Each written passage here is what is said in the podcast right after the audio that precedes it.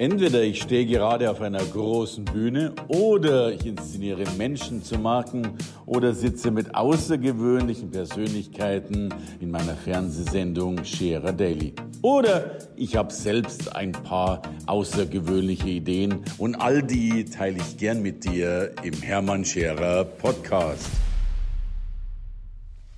Vor einem knappen Jahr war es soweit, dass im Kindergarten, damals war Ben mein Sohn, fünf Jahre alt, gesagt wurde, äh, bringt bitte zwei Euro mit, denn der Nikolaus kommt am Nikolaustag und wenn dann 16 Kinder da sind mit jeweils zwei Euro, dann gibt es eine Vorführung vom Nikolaus. Ich fand es damals schon recht außergewöhnlich, aber natürlich waren wir alle schon mal ganz aufgeregt und haben natürlich Ben ganz, ganz schnell 2 Euro in den Rucksack reingesteckt und ihm erzählt schon, also da sind die 2 Euro drin und wenn es dann soweit ist mit dem Nikolaus, dann, dann geht's eben los und dann so weiter. Und die Vorfreude war da und die 2 Euro waren noch da und irgendwann kam dann endlich dieser Nikolaustag. Und Ben ging in den, in den Kindergarten und wir haben ihn reingebracht und er hatte seine 2 Euro dabei und es war die große, freudige Erregung auf den Nikolaus. Und tatsächlich, der Nikolaus kam auch, fragte, wie viele Kinder da sind und kam darauf, dass, glaube ich, statt 16 erwarteten Kindern nur 12 da waren und damit auch nicht 16 mal 2 Euro, sondern nur 12 mal 2 Euro vorhanden waren. Und dieser Nikolaus hat dann die Veranstaltung nicht durchgeführt und ist ohne das Geld nach Hause gegangen. Und mein Sohn ist logischerweise sehr verwirrt und traurig zu Hause gewesen mit den Worten, da war wohl Nikolaus, aber war keine Show und ich weiß nicht was. Jetzt will ich gar nicht darüber reden, dass ich gern diese 8 Euro Differenz bezahlt hätte, dass ich gerne noch 100 Euro draufgelegt hätte und gerne auch erwarte, dass es da Institutionen gibt, die doch selbst dafür sorgen, dass sowas klappt. Ganz zu schweigen davon, dass so bezahlte Nikoläuse für mich eh ein Mysterium darstellen. Aber böse Zungen behaupten sogar, dass es manche Eltern gab, die deswegen ihre Kinder an dem Tag nicht hingeschickt haben, um sich eben diese zwei Euro zu sparen. Ich habe keine Ahnung, aber das ist der Grund genug für mich heute mit euch über Geld zu sprechen. Ich erlebe das Geld etwas ist, was natürlich jeder braucht, zumindest um den Nikolaus zu finanzieren, äh, zumindest um die Gesundheit zu finanzieren, noch dazu in einem Land, das kein gerechtes Gesundheitssystem hat, sondern in dem Privatversicherte, eben wiederum die, die mehr Geld bezahlen, bevorzugt werden und gesetzlich Versicherte etwas länger warten dürfen und co. Und darum glaube ich, ist Geld eine entscheidende Geschichte. Und die Frage ist tatsächlich, was ist Geld überhaupt? Und Geld ist für mich eine intersubjektive Wirklichkeit. Will heißen, was heißt intersubjektiv? Es ist eine Wirklichkeit, die nicht existiert, aber weil alle in dieser Gemeinschaft, auf dieser Welt daran glauben, funktioniert Geld. Denn Geld ist ja erstmal nichts anderes als geprägte Münzen, die in der Regel nicht den Wert haben, der draufgedruckt ist, außer ich glaube, bei den One Cent ist das so. Und äh, bei den Geldscheinen ist es eben Geld. Es ist Papier, auf dem wir Zahlen draufgedruckt haben. Der Wert eines Papiergeldes liegt bei wenigen Cent, aber der Wert, der draufgedruckt ist, ist logischerweise höher. Und interessanterweise reicht das aus, weil es eine intersubjektive Wirklichkeit ist und tatsächlich ich würde mal sagen, zumindest 99 Prozent aller Bewohner dieses Planeten daran glauben. Drum glauben wir eben auch ans Geld und eben auch an den Wert, den man dafür bekommt, wenn man einen bedruckten Papierschein in der Hand hält. Drum ist eigentlich Geld was hochspirituelles und ich liebe diesen Spruch, der da lautet, Vertrauen ist der Rohstoff, aus dem die Münzen geprägt werden. Denn tatsächlich, wir vertrauen ja darauf, dass der Wert tatsächlich erhalten ist. Gab ja auch schon ein paar Tage, seien das Kriege oder schwarze Freitage gewesen, an denen plötzlich dieser Wert ja nicht mehr gestimmt hat und man vielleicht für ein Laib Brot ähm, viele Tausende oder sogar Millionen ausgeben musste, um den noch zu bekommen in Zeiten einer Inflation. Aber meine felsenfeste These ist, dass diejenigen Menschen mehr Geld haben, die tatsächlich mehr Vertrauen haben, beziehungsweise bei anderen Vertrauen haben, sprich auf die mehr vertraut wird. Drum erleben wir das heute bei Amazon. Die Produkte, die viele Fünf-Sterne-Rezensionen haben, werden mehr gekauft, weil man darauf vertraut, äh, dass es eben gut ist, weil viele andere das behauptet haben, sofern es nicht gerade eine gekaufte Rezension war. Deswegen sind auch solche Portale wie zum Beispiel Proven Expert so entscheidend, weil man dort sehr wohl sehen kann, wie, wie gut ist die Dienstleistung überhaupt. Und äh, ich glaube, ich habe mittlerweile 2800 zum Glück sehr, sehr gute Bewertungen bei Proven Expert. Und darum kommen immer mehr dazu, weil die sagen, das scheint dann ja wirklich zu stimmen. Also wird die Frage sein, wenn du mehr Geld haben willst, kannst du Menschen aufzeigen, dass sie dir vertrauen dürfen. Vertrauen dürfen heißt, vertrauen dürfen, dass du die Lösung bietest, die die Menschen bei gewissen Problemen tatsächlich haben. Man nennt das dann übrigens, wenn man sich richtig aufgestellt hat, die richtigen Probleme zu lösen, Positionierung. Umso schwieriger die Probleme sind, die du löst, umso größer ist natürlich die Wertschätzung, immer mit dem verbundenen Vertrauen. Und größer die Wertschätzung, logischerweise desto größer die Wertschöpfung. Bei mir ist es das gleiche oder beim klassischen Vortragsspeaker ist es so, dass man ja Vertrauen hat. Nicht nur, dass der einen guten Vortrag hält oder gutes Wissen vermittelt, das tun wahrscheinlich viele, sondern letztlich das Vertrauen existiert, das da lautet, wenn wir diesen Menschen für unsere Veranstaltung buchen, dann macht der eine gute Veranstaltung, eine gute Performance, macht das, was wir mit unserer Veranstaltung erreichen wollen, was weit mehr ist als in der Regel nur ein guter Vortrag, sondern eine gute Abschlussstimmung, äh, gute Haltung, vielleicht ein positives äh, Vorausschauen in die Zukunft, ein Ärmellochkrempel.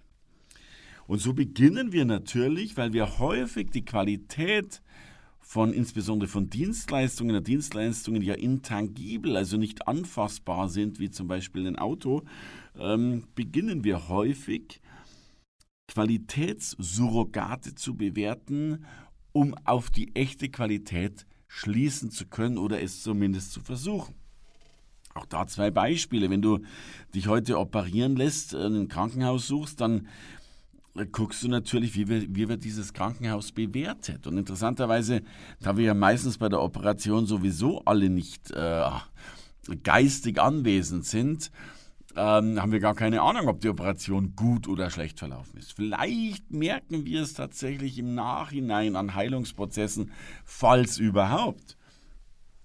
Aber der Hauptpunkt, wonach Menschen ihre Krankenhäuser danach bewerten, ist ganz häufig zum Beispiel die Freundlichkeit des Personals oder der Geschmack des Mittagessens. Dabei wissen wir alle, dass der Geschmack des Mittagsessens keine große Relevanz auf den operativen Eingriff hat und auch die Freundlichkeit der Mitarbeiter zwar schön ist, aber möglicherweise nicht direkte Genesung herstellt. Aber all das sind Qualitätssurrogate, mit denen wir als Kunde versuchen, das herzustellen, weil wir natürlich sagen, wenn die da gut sind, werden sie hoffentlich auch im anderen gut sein. Bei vielen Experten oder Rednern ist äh, mein Thema die Schnelligkeit das Besondere. Das heißt, äh, wenn eine Anfrage gestellt wird, wie lange braucht diese Person, um zu antworten? Und ich glaube, dass Profis am gleichen Tag antworten, Superprofis manchmal sogar innerhalb weniger Minuten. Naja, und manche Semi-Professionellen auch mal zwei Tage, drei Tage, ganz zu schweigen davon, sogar noch länger brauchen. Ich habe heute erst, da hat mich einer angesprochen, wenn ich bei mir Verkäufer werden darf und wir haben dem sehr positiv äh, uns geäußert, er soll sich halt mal melden bei uns. Das war auf einer Veranstaltung und er hat sich heute gemeldet. Der Punkt ist nur, es sind seitdem drei Monate vergangen. Wie will ich denn da noch Vertrauen haben in den Verkäufer, wenn der schon drei Monate braucht, äh, um mich anzusprechen, äh, das tatsächlich wiederum überhaupt wahrzunehmen oder einzuhalten? Und deswegen ist Geld in Wirklichkeit ein Ausdruck von Vertrauen. By the way, das größte Vertrauenssystem überhaupt, barrierefrei, vorurteilsfrei. Wir nehmen das Geld auch von Menschen oder zumindest über, über Verbindungen von Menschen, die wir nicht haben oder die wir nicht so gerne haben. Aber ähm, das Geld der AfD ist genauso viel wert wie das Geld der gegnerischen Partei. Äh, wir nehmen Geld von Rechten, von Linken, von Schwulen, von Lesben, von was auch immer. Ich will bitte hier keine Vorurteile schön, will nur aufzeigen, Geld hat erstmal in der Regel keine Vorurteile. Ein Vorurteil hat Geld in meinen Augen sehr wohl. Ich glaube, desto besser man, desto besser man ist, desto besser kann man Lösungen anbieten, desto besser kann man Vertrauen aufbauen. Insofern könnte man die These aufstellen, zumindest hat das jemand getan, dass Geld etwas mit Intelligenz zu tun hat. Und darum hat diese böse Zunge, die ich hier gar nicht nennen will, behauptet, man sollte den Politikern doppelt so viel bezahlen wie bisher. Vielleicht nur die Hälfte der Politiker haben, denn wir haben eine ganze Menge von Menschen, die bezahlt in der Politik haben. Also da war ein Vorschlag, gern die Hälfte zu reduzieren, aber der anderen Hälfte das Doppelte zu bezahlen. Denn heute ist es immer noch so, dass, glaube ich, Menschen häufig nicht in die Politik gehen, weil sie logischerweise mit ihrer Intelligenz wesentlich mehr verdienen können als das, was heute in der Politik bezahlt wird. Kurzum, es lässt sich immer auf alle Fälle sagen, diejenigen, die ihr Wort halten, die dazu einstehen, sind logischerweise auch die, die die erfolgreicheren sind. Darum ist eine unserer Slogan, ich bin mein Wort. Und ich finde das immer herrlich, wenn Menschen dann manchmal Zusagen geben und sie dann wieder nicht geben und dann wieder revidieren und Co. Das fällt mir schwer. Viele Menschen wollen auch einen Kredit aufnehmen und auch da bin ich der Meinung, ein Kredit ist ja in meinen Augen die Hoffnung auf eine bessere Zukunft. Dass in der Zukunft alles, auch mit dem Geld, besser wird und man es dann tatsächlich einlösen und machen kann. Ich selbst habe auch schon Kredite in meinem Leben aufgenommen und manchmal geht es auch gar nicht ohne, aber ich empfehle immer noch, doch vorher schon ein Mindestmaß an Lösungen anzubieten, ein Mindestmaß an Vertrauen aufgebaut zu haben, dass auch dieser Kredit auf etwas fußen kann, was tatsächlich schon Bestand hat. Ich habe jetzt gerade eine Dame gestern am Telefon gehabt, die hat, will in den Markt einsteigen als Agentin für spezielle Künstler, um Künstler in besonderen äh, Dingen zu unterstützen und wollte einen Kredit äh, oder Fördermittel für 100.000 Euro haben. Ich finde das grundsätzlich schon in Ordnung, sowas zu tun. Aber mein Vorschlag wäre gewesen, noch schon mal zu testen ohne Fördermittel, ob der Markt da ist, ob es da Anfragen gibt, ob da etwas funktioniert. Und deswegen glaube ich, dass viele diese finanziellen Erfolge nicht haben, weil sie Umsetzungsluschen sind, weil sie die Dinge nicht schnell genug umsetzen, ich nenne es immer Time to Market bringen. Und ich erlebe das als Seminarveranstalter natürlich ganz, ganz häufig. Und bitte, ich mache es jetzt ein bisschen provokativ, aber ich liebe es, wenn Menschen bei mir in den Veranstaltungen drin sitzen und zwar mit Laptop, mit Rechner und vielleicht direkt was tun. Wenn ich zum Beispiel sage, Mensch, äh, richtet euch doch eine richtige Domain ein, weil wir das für wenig seriös finden, wenn jemand web.de, t-online, das darf eine Privatperson natürlich haben, aber doch bitte vielleicht keine Firma. Wenn, wenn ich eine echte Dienstleistung habe und dann äh, keine eigene Domain zu referenzieren habe, dann, dann wird das schwierig. Und ich liebe dann die Menschen, die sich das nicht aufschreiben und das am St. Nimmerleinstag dann irgendwann mal umsetzen oder eben auch nicht umsetzen. Ich liebe die Menschen, die das sofort tun, die vielleicht sofort eine E-Mail schreiben. Und darum sage ich provokativ, wer mitschreibt, hat verloren. Ich glaube, wir dürfen häufig gar nicht mitschreiben bei Veranstaltungen. Wir müssen sie direkt umsetzen, direkt voranbringen. Und wer das noch härter formuliert haben will, sage ich manchmal, eine To-Do-Liste ist eine Liste der Verlierer. Denn was schreiben wir denn in der Regel alles auf To-Do-Listen drauf? Dinge, die wir zu tun haben, Komma, aber sie nicht tun. Denn wenn wir sie getan hätten, würden sie ja nicht auf der Liste draufschreiben. Zugegeben, ich schreibe mir natürlich auch manchmal was auf meine Liste. Und mache mir auch Notizen, vielleicht gerade auch in der Nacht, wenn mir was einfällt. Aber tatsächlich versuche ich tagsüber meine To-Dos dann alle abzuarbeiten. Denn wir alle wissen, solche Listen können auch unheimlich lang werden und machen logischerweise keinen Sinn. Deswegen komme ich zu einer Erkenntnis, und ich glaube, dass sie erfolgreiche Menschen tatsächlich immer, immer anwenden. Denn ich wurde mal gefragt, gibt es ein Unterscheidungsmerkmal zwischen erfolgreichen und weniger erfolgreichen?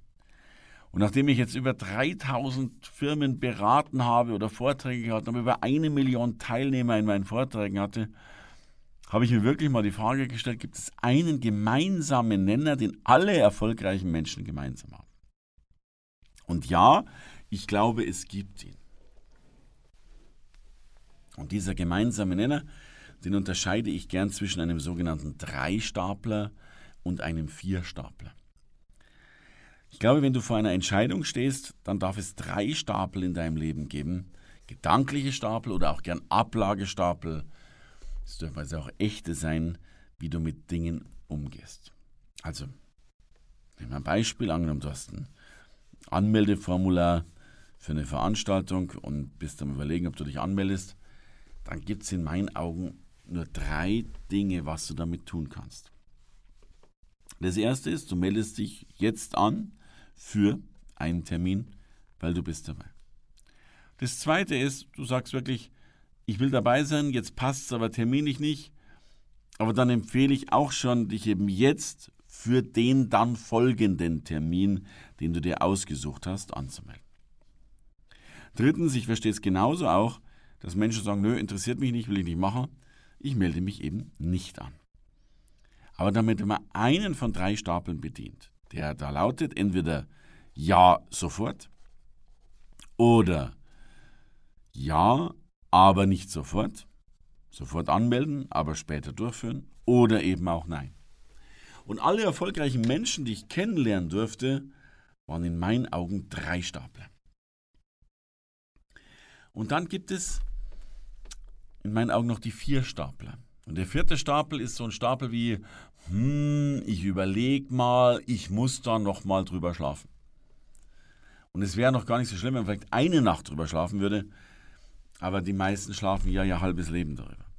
Und darum kenne ich ganz, ganz viele Menschen, die einen vierten Stapel haben. Und dieser vierte Stapel lautet bei mir, hm, ich weiß noch nicht.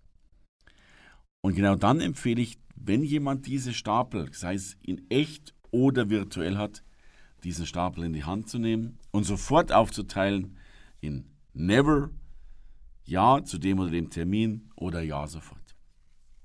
Aber wenn du wirklich nach Australien fliegen willst, irgendwann mal, dann mach kein irgendwann mal draus, sondern geh heute ins Reisebüro oder ins Internet und buche deine Reise von mir aus auch erst für nächstes Jahr. Aber leg die Dinge fest.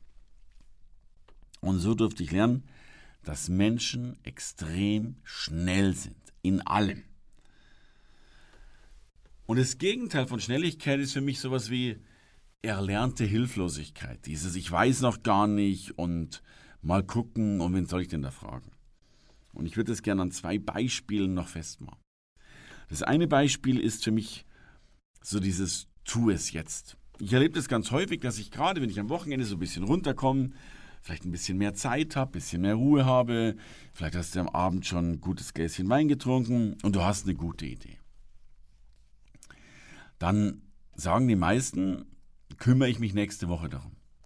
Schon wesentlich weniger, machen sich eine Notiz, dass sie sich wirklich darum kümmern.